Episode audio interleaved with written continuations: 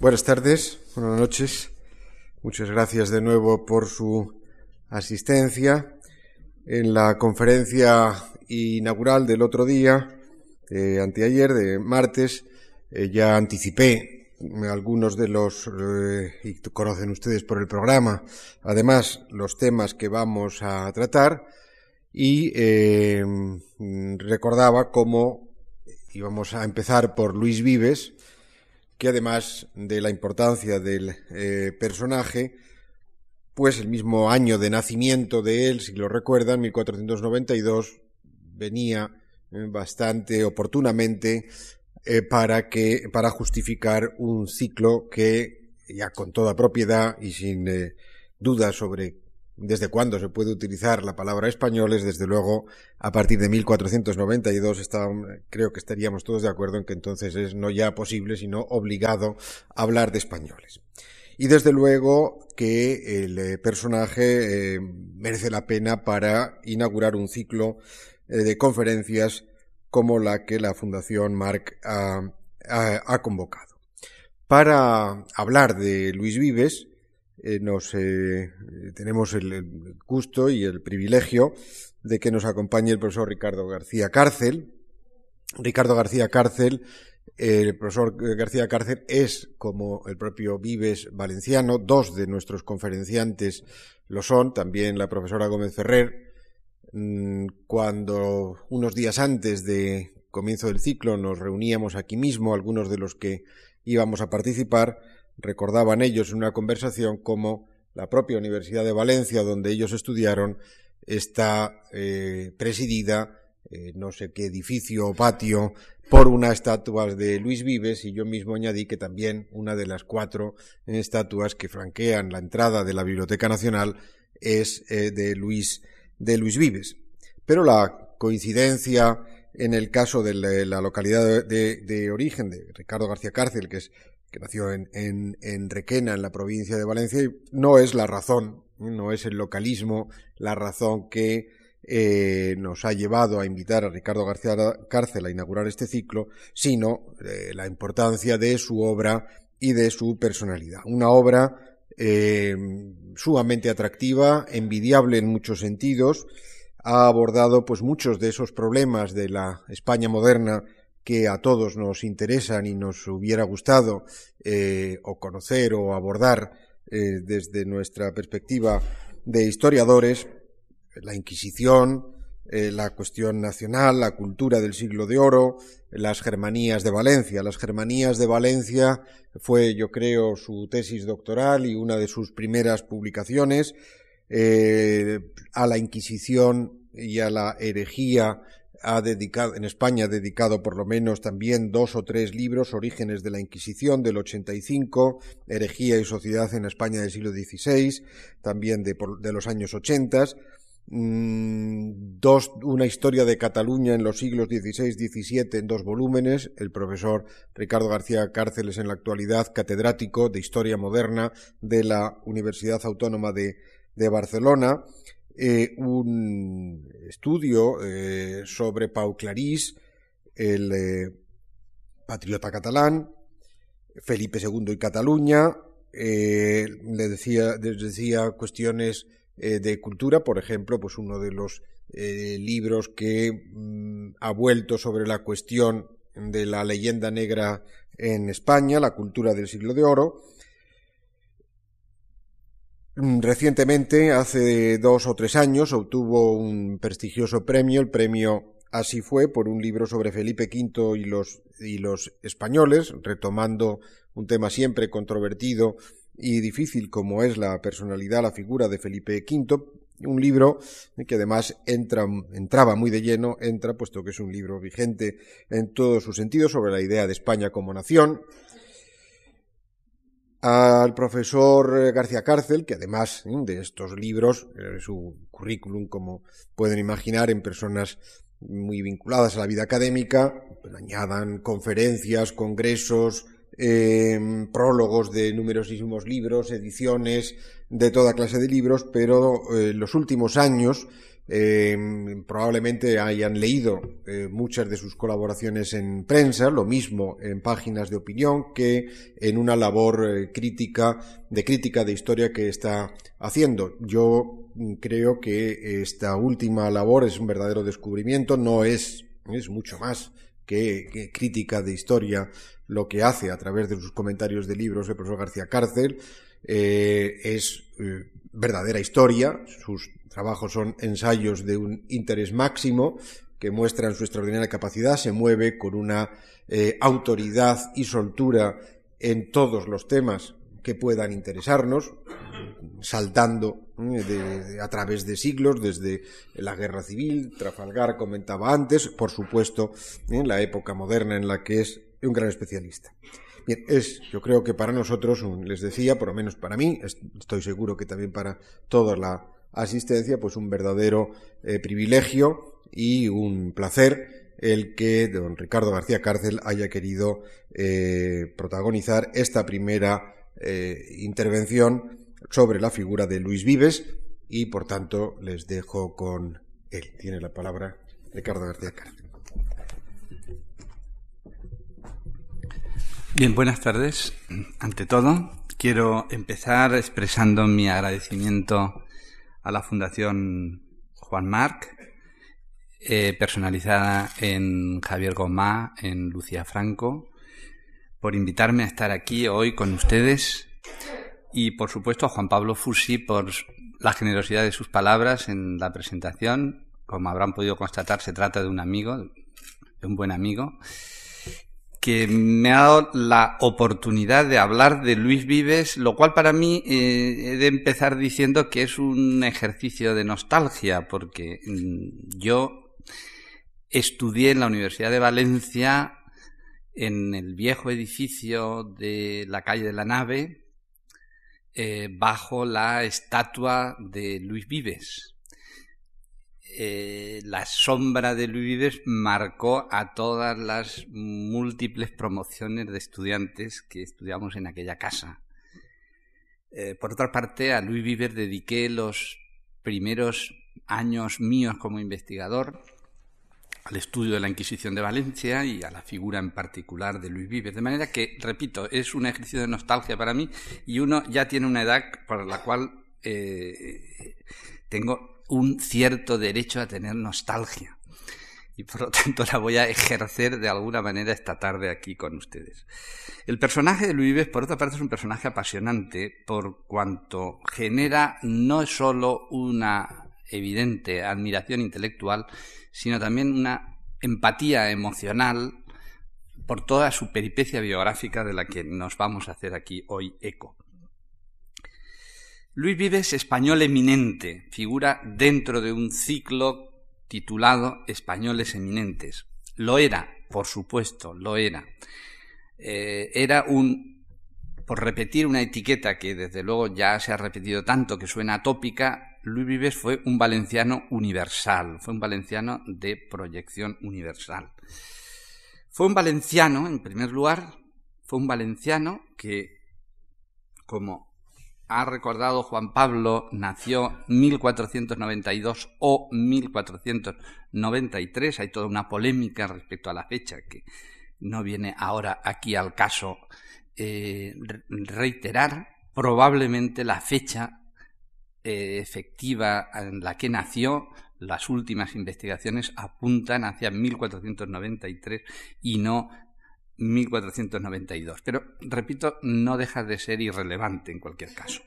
Lo que es cierto es que él vivió hasta 1540, 48 eh, años, de los cuales se pasó 31, 31 años fuera de España, pero sintiéndose siempre valenciano, con referencias constantes a Valencia en su obra, eh, referencias mm, emotivas a, su, ciudad natal.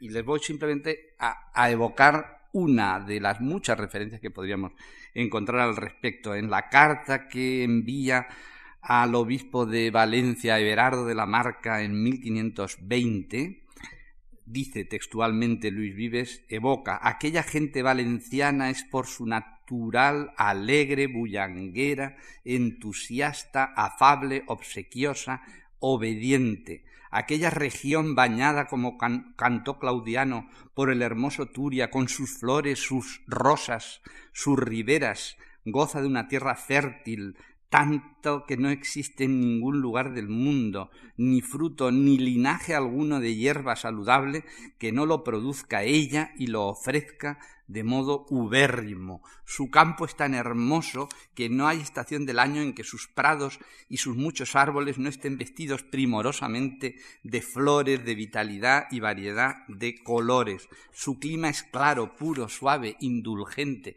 ¿Qué más quieren? ¿Qué más quieren de, de alabanzas a Valencia? Que no entiendo cómo todavía la ciudad de Valencia no ha utilizado esta, esta, este párrafo para estamparlo, para ponerlo, para inscribirlo en la fachada del ayuntamiento y presumir de Ciudad de las Flores, digamos, avivar, reavivar el tópico de la Valencia Ciudad de las Flores, que, como ven, Luis Vives, de hecho, lo promocionaba ya en 1520. En la tumba de en la que fue enterrado en Brujas, ciudad donde él vivió muchos años y donde murió, se recuerda, se dice textualmente, a Juan Luis Vives Valenciano, varón esclarecido en todos los ornamentos de las virtudes y el saber en cualquier linaje de disciplina, como acreditan los gloriosos monumentos literarios que él dejó. Insisto que la etiqueta, la condición de valenciano, la eh, asumió, la exhibió orgullosamente siempre Luis Vives.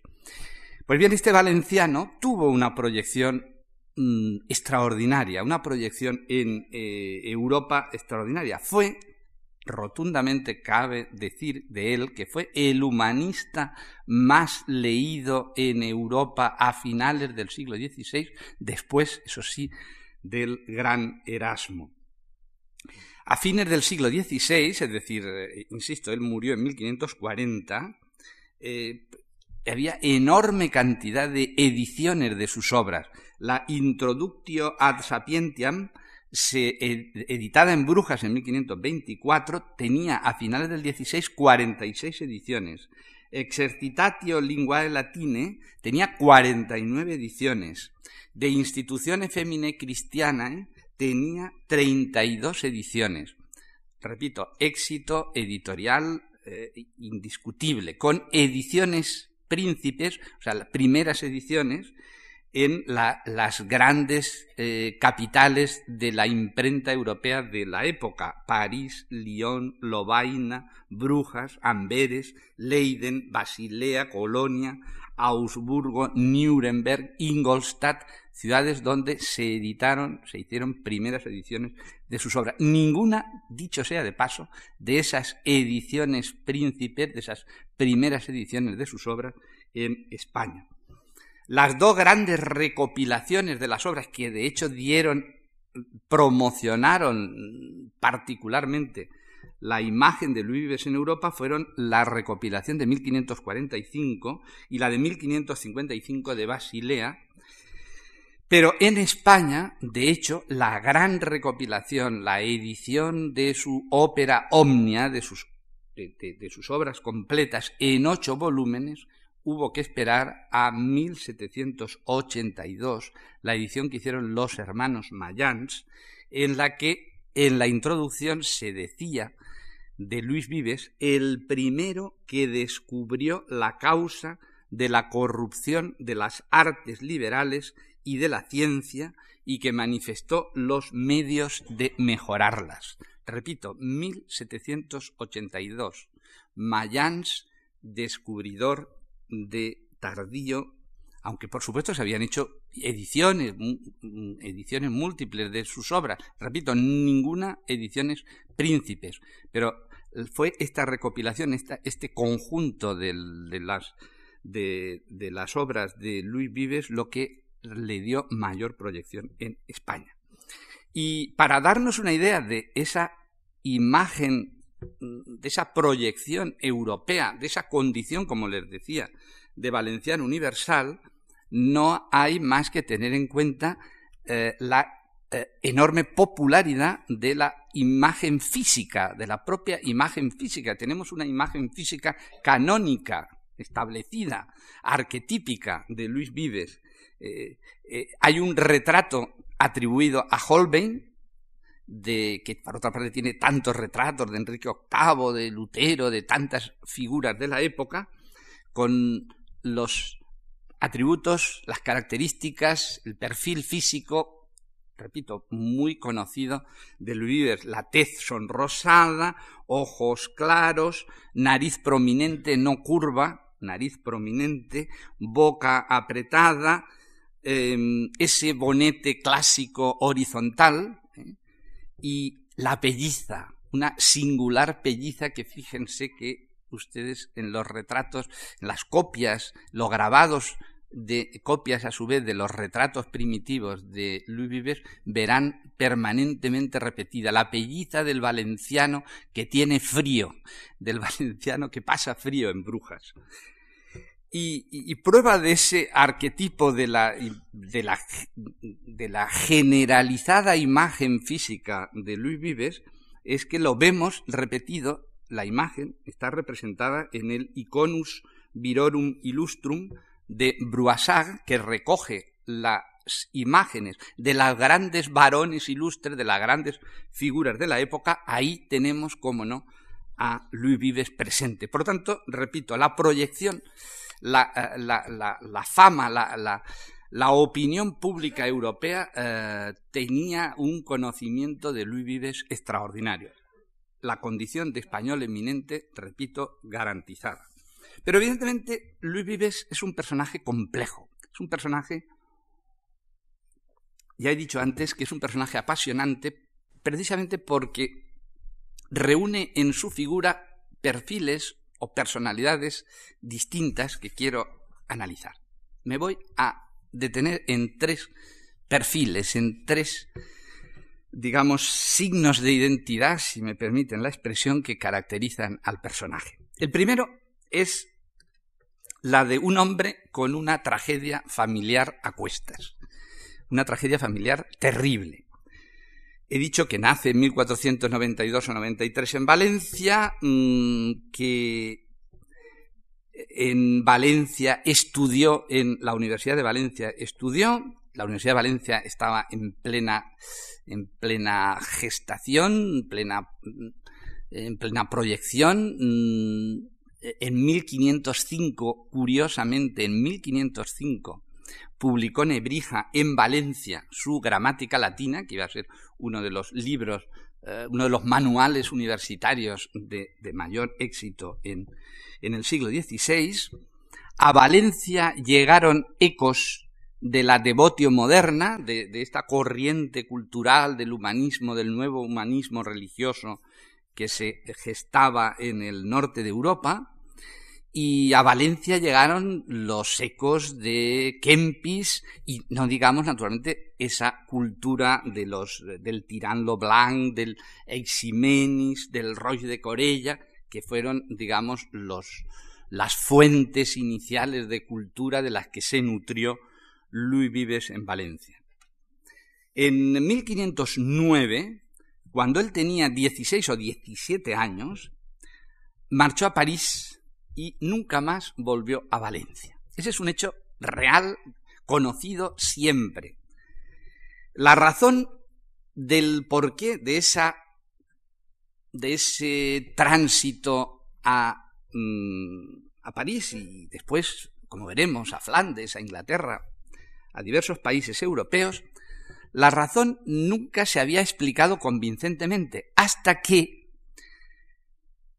dos historiadores, dos historiadores de perfil además ideológicamente muy conservador, o sea, nada sospechosos de, buscarle tres pies al gato, como fueron José María de Palacio y de la Pinta, Miguel de la Pinta, el padre Miguel de la Pinta Llorente, en 1964 publicaron, y fue un auténtico bombazo, fue un bombazo tremendo en la historiografía, en la imagen que, que se tenía de Luis Vives, publicaron nada más y nada menos que el proceso inquisitorial a la madre, a la madre de Luis Vives, que se llamaba Blanquina Marc. Luis Vives era de segundo apellido Marc. En el proceso mm, se anunciaba, perdón, en la edición del proceso, estos dos historiadores anunciaban que iban a publicar próximamente el proceso al padre de Luis Vives, el proceso inquisitorial al padre de Luis Vives, que fue condenado a muerte, fue procesado por la Inquisición y condenado a muerte el 6 de septiembre de 1524. Pero esa promesa nunca se cumplió. Esa edición del proceso del padre de Luis Vives, que se llamaba Luis Vives Valeriola, nunca eh, se llegó a cumplir. Misterios. Más misterio todavía. Si ustedes van al Archivo Histórico Nacional, constatarán que efectivamente ese, e, proceso, las actas del proceso al padre de Luis estaban en el Archivo Histórico Nacional, pero incomprensiblemente se han perdido. No las encontrarán. Eh, a partir de ese momento, han sido muchos los historiadores que se pusieron a estudiar a fondo lo que en aquel momento acababa de confirmarse. Se sospechaba, Amador de los Ríos había insinuado un posible origen eh, judeoconverso de Luis Vives. Pero repito, no había una prueba documental. Entonces la teníamos. Y a partir de esa prueba, varios historiadores, particularmente sobre todo Angelina García, y yo, hace también unos cuantos años, mm, estudiamos la genealogía de Luis Vives.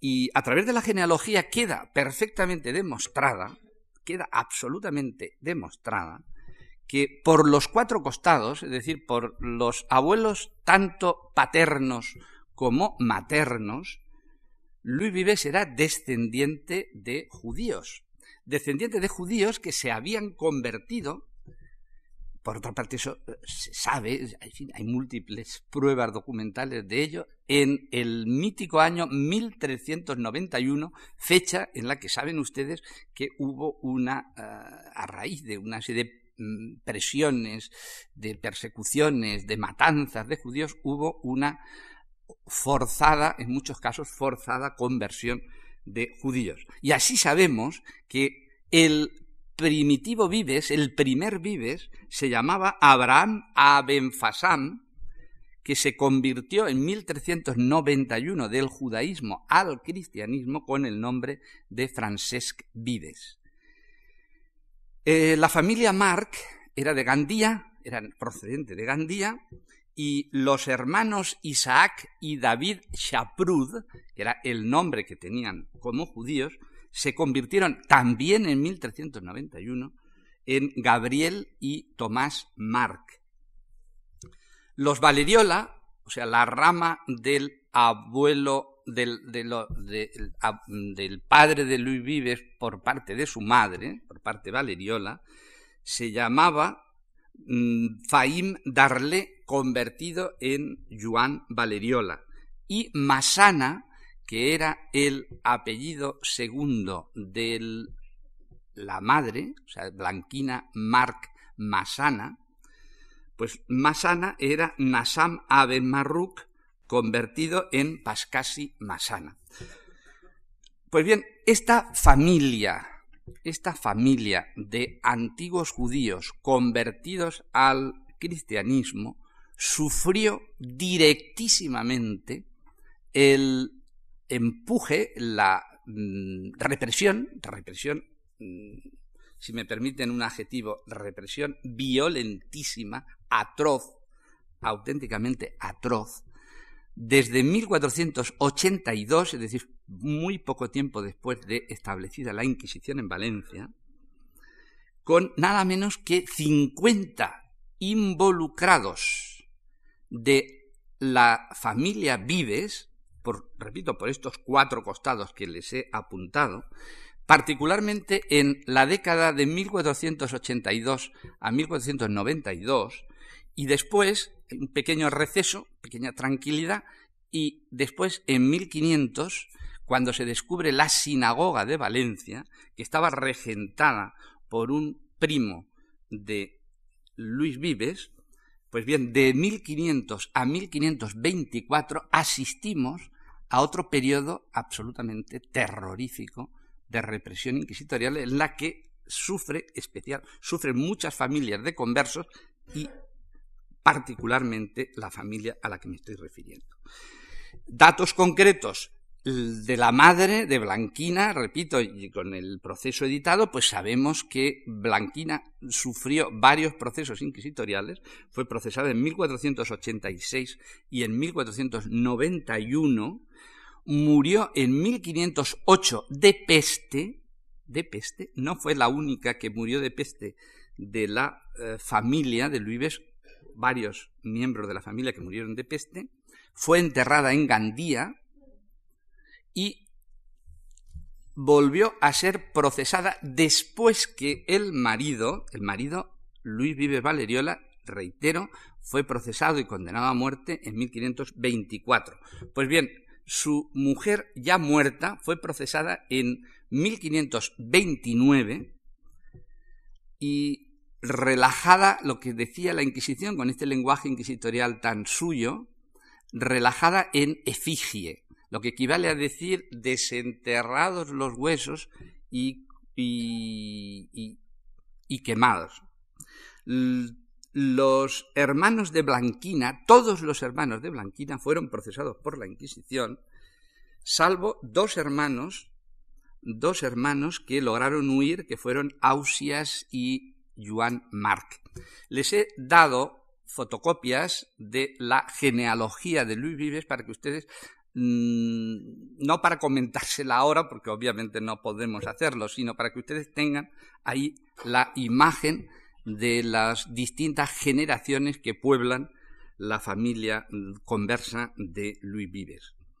El padre, Luis Vives Valeriola, mm, sabemos, también tenemos datos de que estuvo 703 días preso en las cárceles, y en cuanto a los propios hermanos de Luis Vives, de nuestro Luis Vives, Luis Vives Marc, tenía cuatro hermanos, sabemos que dos murieron de peste y dos hermanas, que fueron Leonor y Beatriz, fueron las que intentaron y consiguieron en buena parte después de las confiscaciones de bienes inherentes a los procesamientos inquisitoriales, fueron, digo, las que se encargaron de renegociar con la Inquisición para intentar recomprar, conseguir la eh, casa natalicia, la casa que sabemos además dónde estaba la casa natal de Luis Vives, en la parroquia de San Martín, en Valencia, en la calle Taberna del, la calle Taberna del Gay, pues digo que fueron las hermanas las que se encargaron de intentar repescar parte del patrimonio perdido en las confiscaciones.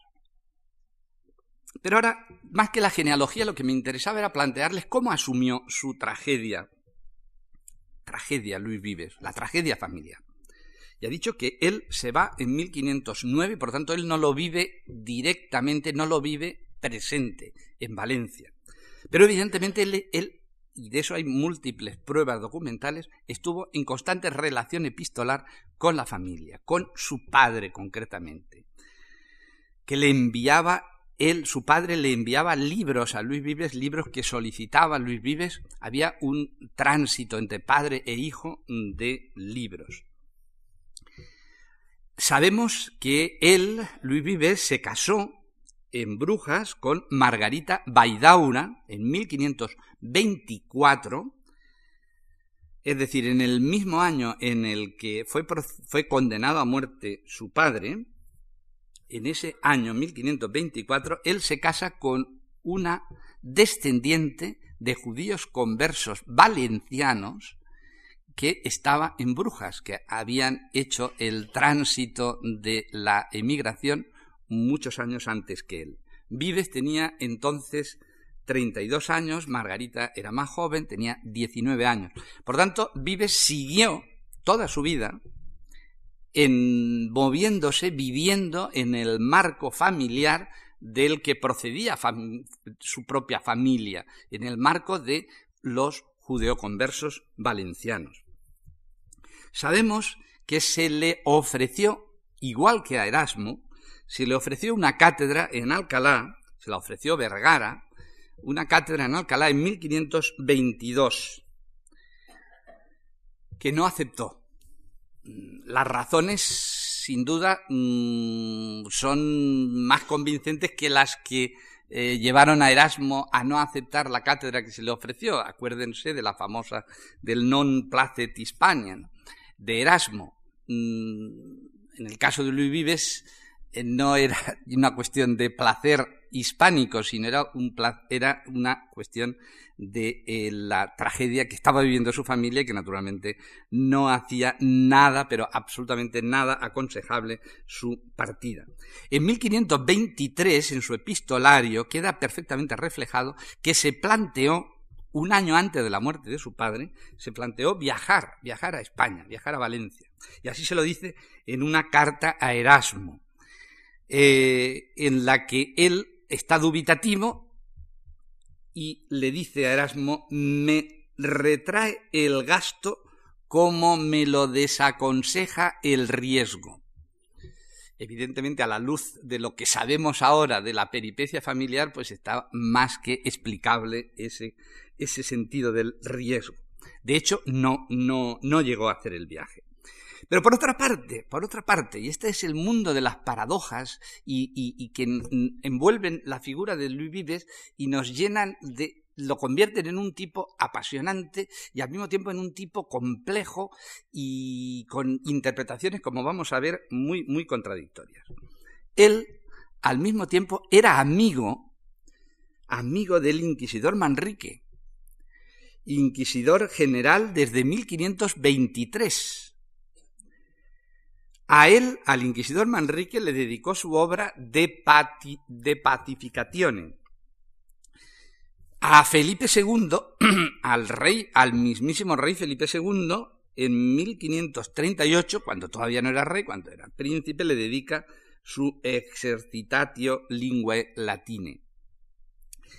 De hecho, él, Luis Vives, nunca tuvo problemas con la Inquisición. Evidentemente, viviendo como donde vivía, no podía tener problemas como converso, pero me estoy refiriendo a que no tuvo problemas con la Inquisición en función de su condición de erasmista, de su condición mm, de progresista liberal o como ustedes quieran ponerle las connotaciones ideológicas que ustedes quieran ponerle a la significación que tuvo el erasmismo en ese momento. Solo tuvo un problema de de, una mínima censura, pero en ningún caso mm, de prohibición del libro, sino un pequeño expurgo en los comentarios a la ciudad de Dios de San Agustín, y lo tuvo mm, bastantes años muerto él en el índice, no en el primer índice de libros prohibidos de Valdés, sino en el índice de Quiroga de 1583. En definitiva, mm, Luis Vives aséptico ante su mm, drama, ante su tragedia. No, evidentemente las cartas revelan inquietudes, revelan miedo, eh, mm, eh, de muchísima más lógica que la que decía curiosamente el padre de la Pinta Llorente, en esa edición que les comentaba de Blanquina Mar, habla de que Luis Vives estuvo, dice textualmente, lejos de las mezquindades y resentimientos aldeanos. La verdad cuesta, cuesta creer que sean mezquindades y resentimientos aldeanos el, en fin, la turbación que podía sufrir el hijo afectado por la tragedia de sus padres y de toda su familia en la correspondencia a Cranevel, que es, una de que es uno de los grandes amigos de Luis y que es uno de, la, de, la, de los documentos sobre Luis más trabajados, la correspondencia con Cranevel, dice una frase eh, muy, muy expresiva al respecto. La fortuna, dice Luis Vives, continúa siendo igual lo dice en 1523, un año antes de la muerte de su padre. Continúa siendo igual y fiel a sí misma contra mi padre, contra todos los míos y aun contra mí mismo, pues a todos ellos los quiero no menos que a mí. Es decir, que por tanto, mm, la vibración sentimental como hijo, que a algunos le han cuestionado, queda perfectamente evidenciada en las cartas. La inquietud, la angustia perfectamente lógica y, y repito, perfectamente explicitada. Y, podríamos aportar muchas cartas en la misma línea. Al propio Cranenbell le escribe, con estas noticias recreciéronse la ansiedad y la inquietud de mi espíritu. Estoy pendiente de las cosas de España y no me atrevo a tomar una resolución en definitiva para más adelante. No sé si convenir en esas circunstancias irme allá o quedarme. ¿Es allí necesaria mi presencia? Ni lugar me queda para la deliberación. Tan atados nos tiene la condición de las cosas. Fíjense ustedes qué lenguaje, la condición de las cosas. La palabra la fortuna que les acabo de nombrar en otra de las cartas a Cranever, muchos de los intérpretes de, de estas cartas han considerado que la fortuna no es sino una palabra, la palabra alternativa para designar a la Inquisición. La fortuna continúa siendo igual, siendo igual y fiel a sí misma.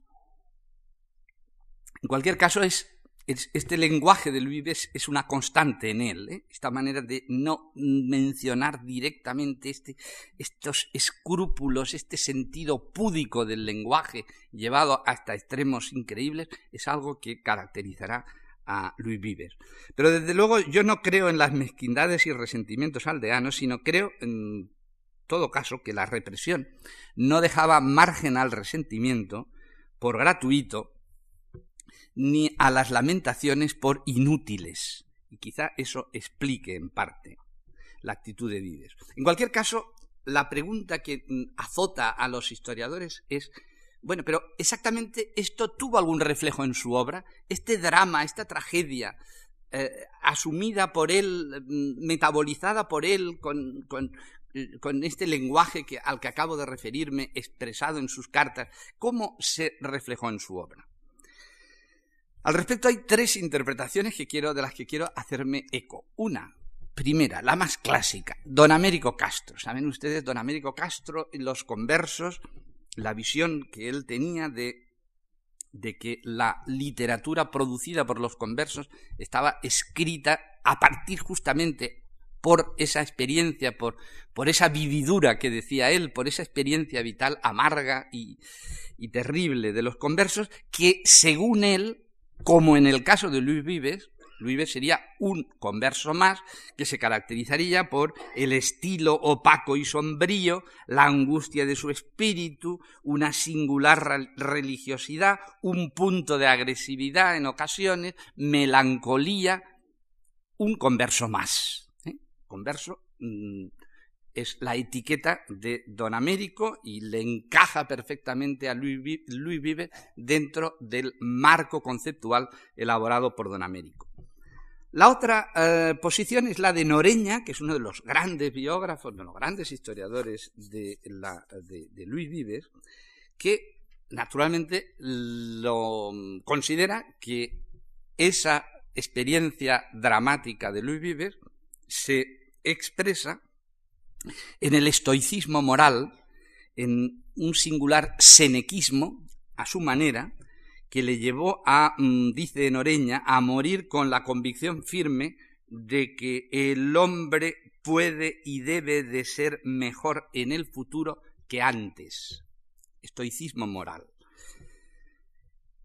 Tercera interpretación, la de algunos historiadores judíos, como Moses Ortali, que mm, lo consideran, que consideran que él era un criptojudío, que él fue siempre un criptojudío, que disimuló.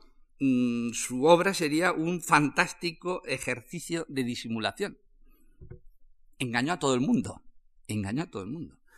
Engañó a todo el mundo menos a Erasmo, que con el cual tuvo una correspondencia de maestro a discípulo. Erasmo era unos cuantos años mayor que Luis Vives, y Luis Vives lo consideró siempre su maestro, su referente, y que a partir de 1527, por razones que nunca han quedado suficientemente claras, hay un despego, desprecio notable de Erasmo hacia su antes queridísimo discípulo, y, le llega a llamar en una ocasión Erasmo a Luis Vives anfibio, anfibio, que también es una palabra que ha generado múltiples, múltiples interpretaciones.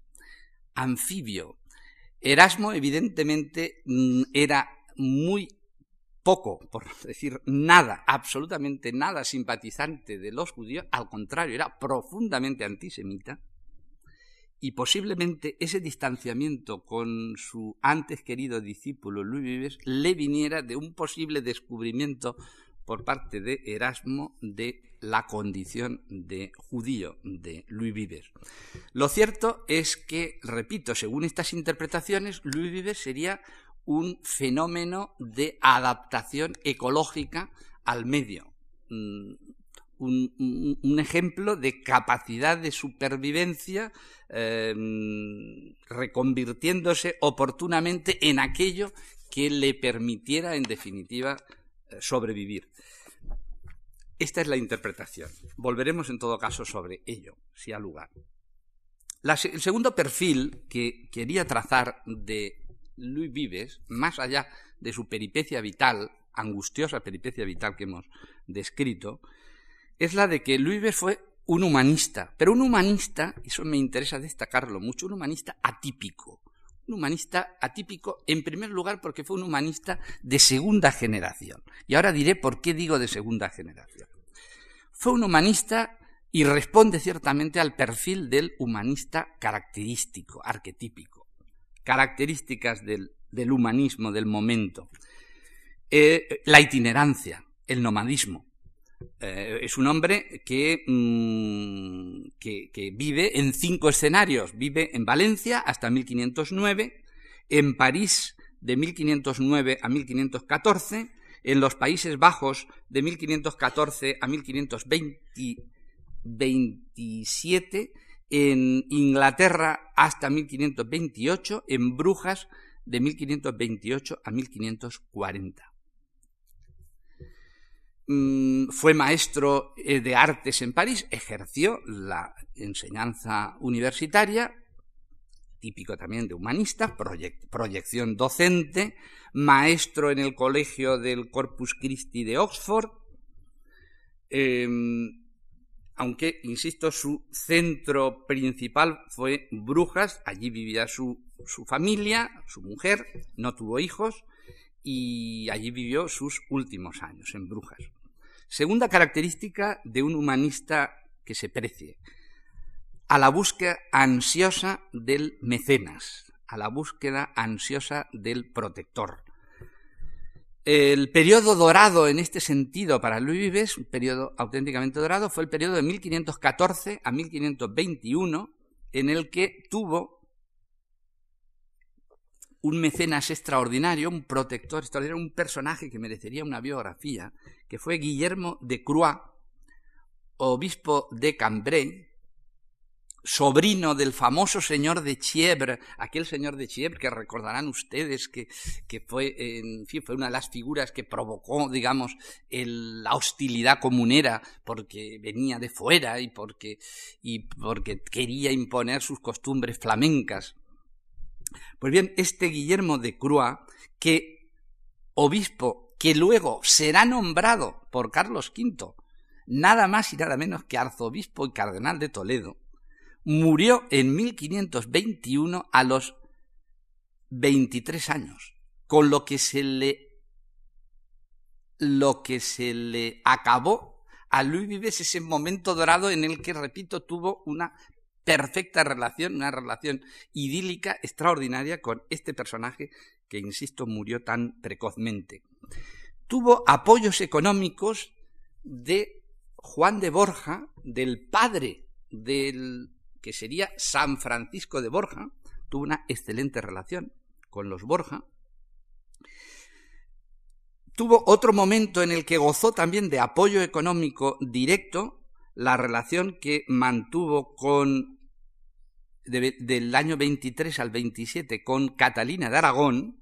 Catalina de Aragón, recuerden, la mujer de Enrique VIII, que saldrá de Inglaterra en 1528 humillada tras el divorcio, la separación forzada, con todo el problema que dará lugar al anglicanismo del conflicto con, con Enrique VIII, la voluntad de Enrique VIII de casarse con, Ana Bolena.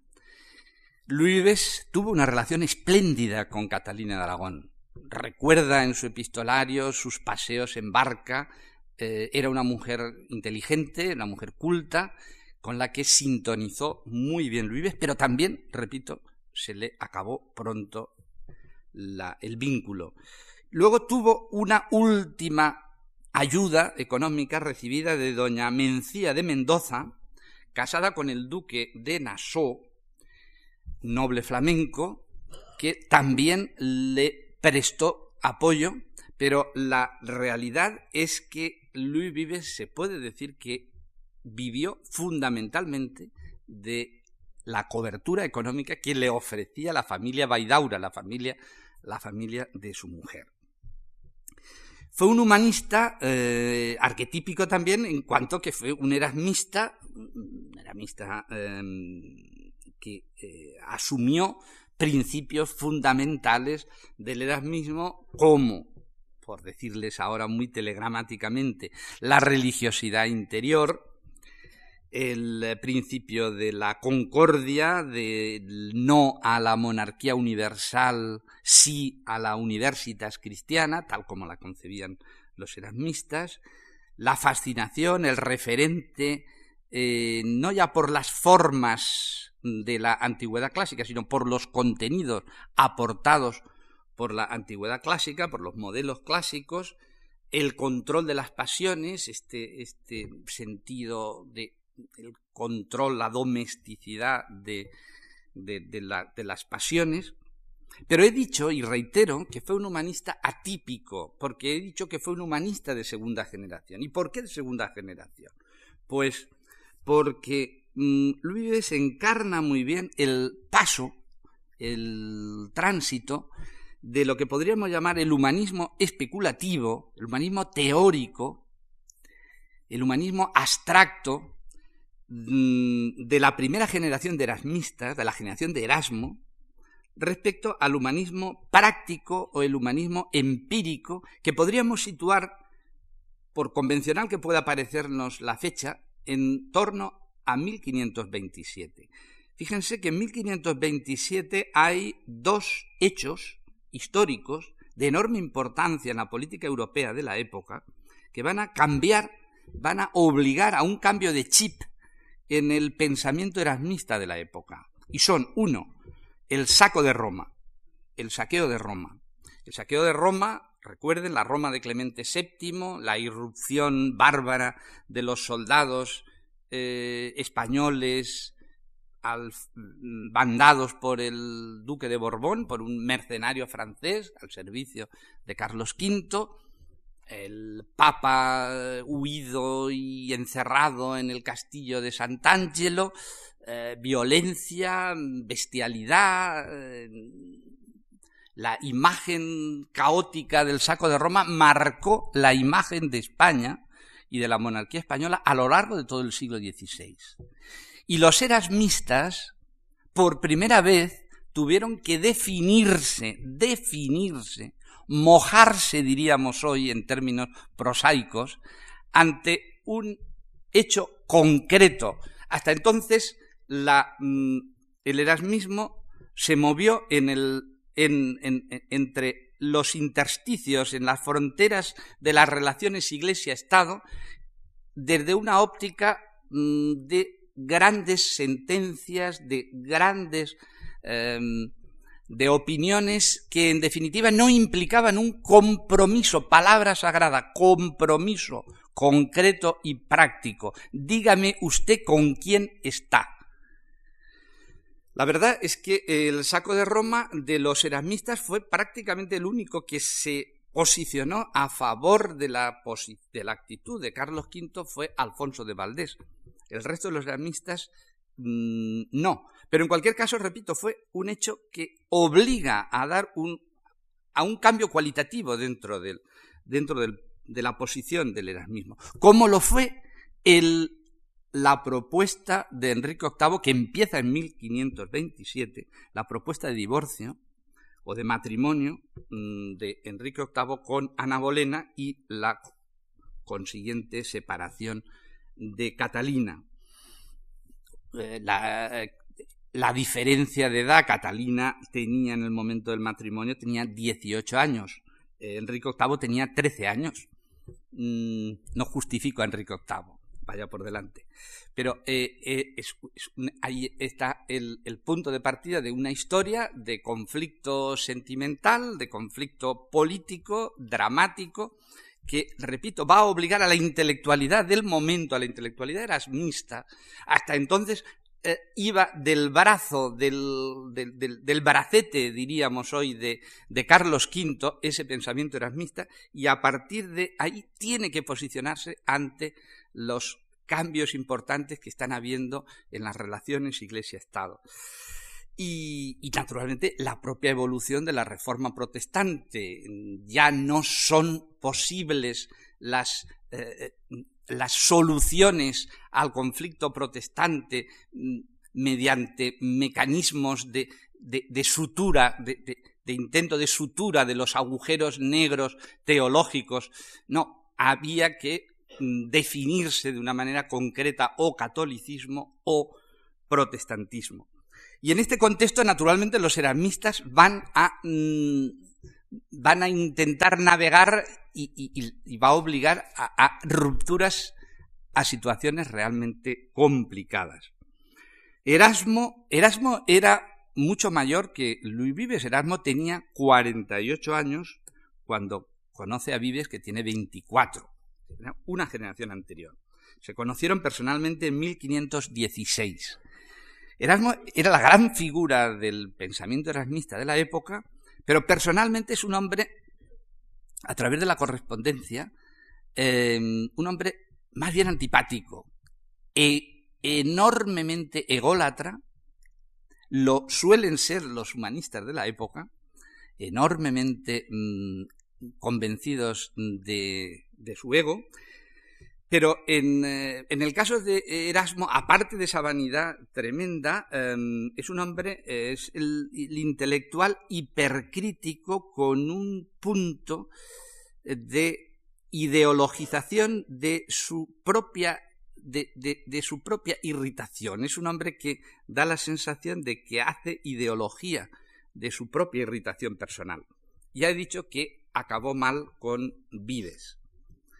Eh, Guillermo Videux, que es otro de los grandes humanistas del momento, de la generación anterior a Vives, mm, pero que Vives estuvo vinculado a él, lo consideró maestro, eh, le llevaba 26 años de edad también, o sea, insisto, de la misma generación de Erasmo, representa el humanismo mm, clerical, puritano, y el otro gran humanista, he de nombrar la terna de humanistas vinculados directamente con Luis Vives, Tomás Moro.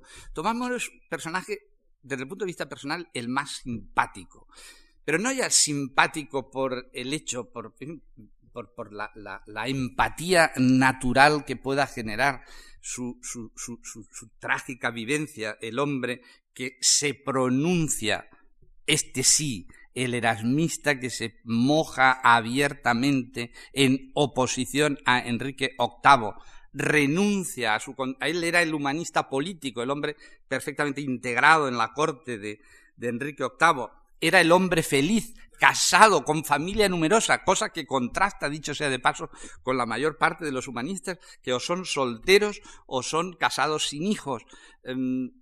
Perfil, un perfil sociosentimental muy diferente. Tomás Moro era el hombre feliz, el hombre que escribe la utopía en 1515 y que será decapitado en 1535 después de una larga prisión en la Torre de Londres por mm, oponerse frontal, abiertamente, irreconciliablemente con Enrique VIII respecto al tema que les acabo de plantear. Son, como ven, concepciones diferentes del humanismo y del erasmismo en particular. Y mm, Vives es la segunda generación, no pertenece a esta misma generación, mm, pertenece a la generación ya de un humanismo práctico, de un humanismo que tiene que posicionarse políticamente. Y esto se nota en su obra. Tiene características en su obra que responden a ese humanismo de segunda generación. Es el hombre del, que intenta en todo momento aplicar un racionalismo pragmático, un racionalismo de orden práctico, es el hombre de la preocupación social, tiene mucha mayor proyección social que ninguno de los humanistas anteriores, el sentido del bien público, le obsesiona el bien público, mm, eh, eh, no, en, su visión de la pobreza está en contra del concepto de la actitud de la caridad y defiende, postula la idea de la asistencia, de la asistencia social. Eh, se interesa, se interesa por el, problema, el problema conyugal, el problema del matrimonio, el problema de la mujer, codifica, establece las obligaciones concretas que la mujer ha de tener, se preocupa por la educación, va a ser el gran pedagogo, uno de los padres de la pedagogía moderna, partiendo del principio de que la virtud es enseñable, como dice Louis Vives, y sobre todo es el hombre sincrético, es el hombre síntesis. Lo que va a caracterizar el humanismo de Louis Vives es el, el hecho de que todo lo humano le interesa y se posiciona en toda una serie de aspectos. Empieza siendo antiescolástico en su libro contra, em, contra los, eh, los, escolásticos. Em, se interesa por el saber, mm, escribe Ad Sapientiam. Se interesa por la política, escribe de, Europe, de Europae Decidis. Se interesa, como he dicho antes, por la pobreza, de Subventione Pauperum, por la familia, de Instituciones Familiae Cristiane, por la paz, escribe de, Pacificatione, por la lengua, Exercitio Linguae Latinae, mm, que es una de las últimas obras ya escrita en 1538, poco antes de su muerte. Y precisamente por eso, que es un hombre síntesis, un hombre sincrético, es, y ese sería el tercer perfil al que me quería referir, es, si me permite la expresión, es el intelectual multiusos. Una de las características que llama más la atención de Vives y al que y característica a la que se han dedicado libros excelentes en los últimos tiempos, pues desde los trabajos de Enrique González al trabajo, al libro último, a la que fue su tesis doctoral de Valentín Moreno, al tema de las lecturas o los usos o las interpretaciones de Vives, los muchos Vives que en el imaginario de sus lectores se, mm, se reflejaban. Y lo podemos ver simplemente recorriendo muy sumariamente, muy, muy, muy rápidamente, los vives vistos o construidos por los españoles desde el siglo XVI. Miren, primero, en el siglo XVI surgen los primeros traductores de obras concretas de Luis Vives, Honorato Juan, Maluenda, eh, Ruiz de Villegas, etcétera, etcétera. Toledo, Burgos y Valencia serán las tres ciudades donde se editan los primeros mm, libros de, Vives en España. Pero ¿qué Vives es el que interesa en el siglo XVI a los españoles? Pues es el Vives moralista, es el Vives justamente de instituciones eh, fémine cristiana. El tema del posicionamiento respecto al matrimonio cristiano, respecto a la mujer, será lo que en el siglo XVI tendrá enorme proyección y la prueba está la influencia extraordinaria que tuvo sobre la perfecta casada de Fray Luis de León. No se entiende la perfecta casada de Fray Luis de León sin el referente de Luis Vives. Y asimismo, en el siglo XVI, en España, em, tiene enorme predicamento el Vives eh, de la sabiduría, del libro de Sapientia, el Vives sentencioso el Vives que marca sentencias concretas del deber ser. Em, aquí eh, eh, mm, Valentín Moreno ha demostrado incluso la influencia de Luis Vives sobre Lope de Vega, sobre una obra de Lope de Vega, sobre el Isidro de Lope de Vega. En el siglo XVII, en cambio, el Vives leído y cultivado y y sublimado en, España es el vives social, es el vives de la pobreza, el vives de subvenciones pauperum. que tuvo una enorme influencia sobre el pensamiento arbitrista. El pensamiento arbitrista del siglo XVII tiene un enorme vínculo con, con, esta obra. Como el vives político, el vives pacifista, digamos, de pacificaciones, que tiene una enorme influencia sobre Saavedra Fajardo. El siglo XVIII, en cambio, nos descubre el siglo XVIII Mm, a través de esa edición de los ocho tomos de las obras completas de Luis Vives, nos descubre el Vives filólogo, el, Vives humanista en su más, en su más mm, originario sentido. Es el Vives de, de, la obra Exercitatio, de los diálogos, que tiene nada menos que cinco ediciones, los diálogos de 1807 a 1817. El siglo XIX. El siglo XIX se nos mm, pluraliza el pensamiento de Vives. El romanticismo liberal, primeras décadas del siglo XIX, con un, historiador concreto, muy bien estudiado por Enrique González, que es González Musquiz, que escribe un estudio sobre Luis en 1839, elevan a los altares, admiran, se fascinan estos románticos liberales de la primera mitad del XIX se fascinan por el Vives antiescolástico. La nueva universidad española que se mm, propugna a comienzos del siglo XIX, la universidad heredera del antiguo, eh, perdón, heredera eh, eh, que cuestiona el antiguo régimen, que propugna, que postula un nuevo régimen también en el terreno universitario, tiene como uno de sus figuras emblemáticas, la figura de Luis Vives. Los catalanes, curiosamente, la Renaissance catalana también promueve, construye un, un Vives ídolo particular suyo.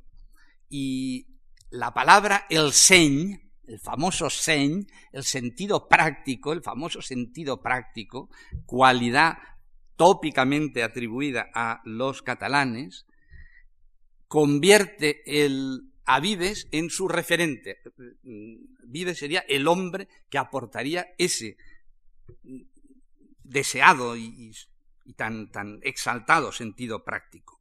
Y naturalmente el 19, la, la época de la restauración, don Marcelino Menéndez Pelayo, el debate sobre la ciencia española, la polémica sobre la ciencia española, que todos ustedes, las últimas décadas del siglo XIX, el enfrentamiento entre Menéndez Pelayo y la institución libre de enseñanza, pues Menéndez Pelayo encuentra en Luis Vives el gran argumento para, en el contexto que él necesita, encontrar científicos españoles, españoles, para demostrar que la Inquisición no tuvo, no dejó huellas, que no generó traumas, que no fue culpable eh, en su esfuerzo por cuestionar toda la representación que el romanticismo liberal había hecho de la Inquisición como culpable de que en España no se pudiera pensar, eso don Marcelino intenta combatirlo con la agresividad que le caracterizaba al, al, santanderino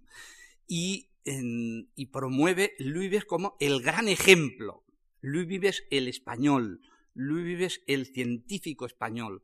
Demostramos perfectamente la capacidad española por cuanto tenemos figuras que son absolutamente homologables, si no superiores, a Bacon, a los grandes filósofos y científicos de, la, Europa moderna.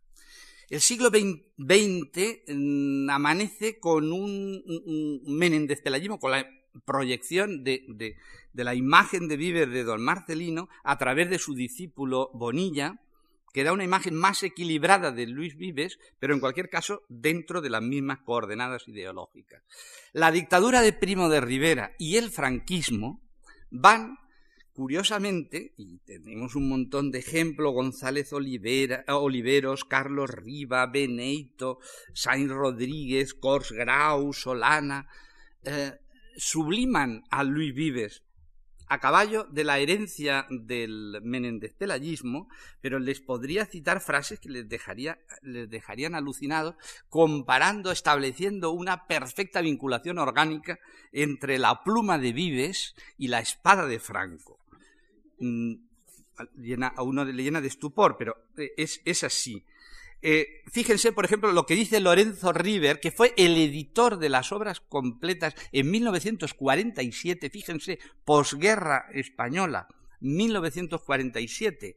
Desde la edición de, que les he citado antes de Mayans no se habían editado las obras completas de Luis Vives. Ahora se editan las obras completas en castellano con una traducción mm, más que, más que discutible pero Lorenzo River en 1947 ya se rumoreaba, ya les he dicho antes, que el supuesto judaísmo de Luis Vives flotaba en el ambiente antes ya de que lo probaran documentalmente en 1964 los eh, Miguel de la Pinta Llorente y, y el Marqués de Palacio. Y Lorenzo River en 1947 escribe lo que sí nos merece una repulsa instintiva mientras no existan probanzas más autorizadas que una simple sospecha basada en la identidad de un apellido es el presunto origen judío de Juan Luis Vives. Nos duele enormemente ver mancillado con esa mancha ancestral el más cristiano de los epígonos del Renacimiento, el autor de las meditaciones y las preces, del oficio del sagrado sudor de Cristo, el ferviente y aguerrido apologeta de la verdad de la fe cristiana, victorioso develador de musulmanes y judíos. Pueden ustedes entender el absoluto y total, la ruptura de esquemas que debió suponer para este, esta historiografía, para esta corriente intelectual, la constatación documental del judaísmo de Luis Vives. Los últimos, eh, las últimas imágenes de Luis Vives en España han sido las imágenes del Vives Erasmista de Batallón, la gran obra, la extraordinaria obra de, de Batallón, y el Vives pedagogo ha sido el Vives más cómodo, más cómodo, mm, más políticamente correcto, desde la obra de Foster Watson, un historiador de, de principios del siglo XX que ha tenido una enorme proyección en España, estos dos Vives, el Vives erasmista de Batallón y el Vives pedagogo de Foster Watson, han tenido una enorme mm, difusión en España y es, digamos, la imagen de Vives de, los, de las últimas décadas. Dos reflexiones finales y acabo, y perdónenme si me alargo cinco minutos más. Dos reflexiones finales. Una, primera, eh, lo primero que hay que decir es que a Vives hay que incardinarlo, hay que insertarlo, hay que integrarlo dentro de una generación muy, muy, muy interesante, que es la generación, si quieren un referente en términos cronológicos, la generación de 1520. Eh, fíjense que es la generación de los erasmistas, pero es la generación de los alumbrados y alumbradas, la generación de los primeros jesuitas, no olviden esto, primero jesuitas, el primer Ignacio de Loyola, el primer Ignacio de Loyola, no luego el Ignacio de Loyola reconstruido, adaptado em, posteriormente, sino el primer Ignacio de Loyola tiene muchos puntos de contacto con Luis Vives. Esa primera generación, esa generación de 1520 es la generación de los primeros anticolonialistas. Es la generación del padre las casas aunque la obra, la famosa brevísima relación de la destrucción de, las Indias, eh, la edita en 1552, pero la escribe bastantes años antes. Es la generación de las mujeres beatas, de, los primeros intentos, digamos, si me con muchas comillas, de liberación de la mujer, primeras apuestas autonomistas de las mujeres. Es la generación de los comuneros, de Padilla, Bravo, Maldonado, es la generación de los agermanados, es la generación del maquiavelismo, es una generación trascendental, es la generación del, salto de los reyes católicos a los austrias, que no es el salto del medievalismo al modernismo. Tenemos que aprender a darnos cuenta que los caminos de la historia son múltiples y superar esas visiones estrictamente unidireccionales de la historia, como si sólo de la Edad Media a la modernidad solo hubiera la corriente que a la postre se impuso. No. hay que decir que la generación de 1520 es la generación, es un laboratorio de modernidades. Es un laboratorio de opciones de modernidad, múltiples opciones de modernidad. Una de las cuales fue la opción de Vives, de Luis Vives. Y en ese contexto, en, en ese contexto de pluralidad de corrientes, de apuestas, de opciones, de alternativas que se barajan, hay que insertar el pensamiento de Luis Vives. Primera cuestión. Segunda idea.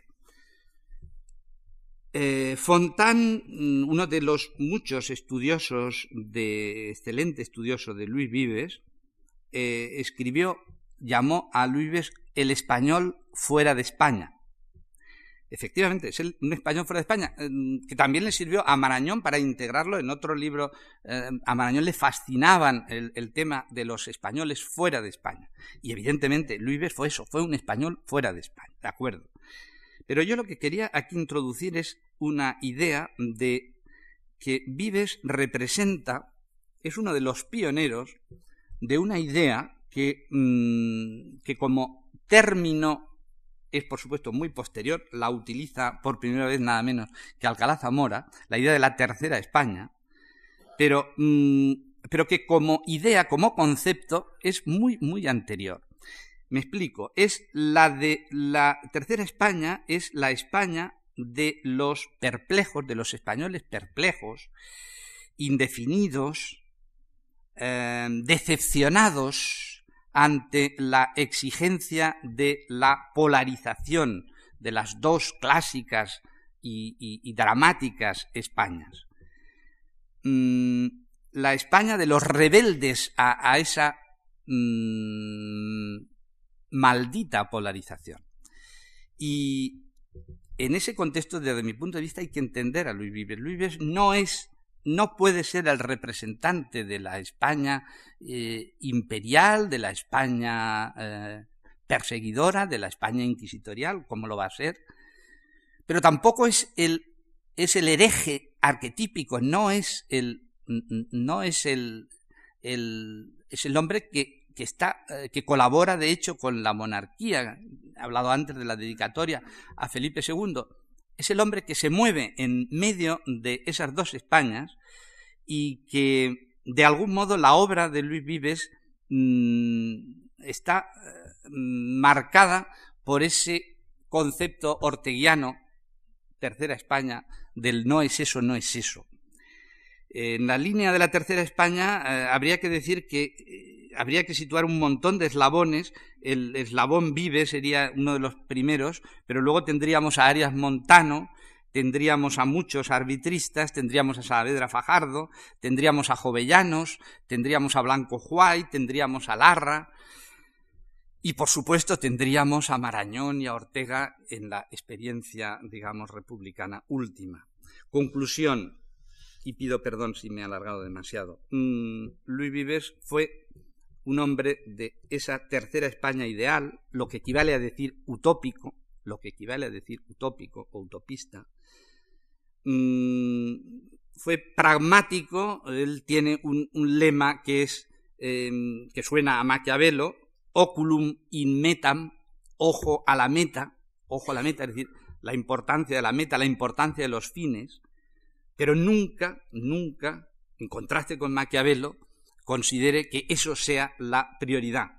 Considera por encima de todo los medios y matiza o neutraliza ese, esa prioridad de los, esa atención a la meta con el sine querela, pero sin, sin querella. La paz por encima de todo. Este es su lema, este es el mensaje último de Luis Vives. Gracias.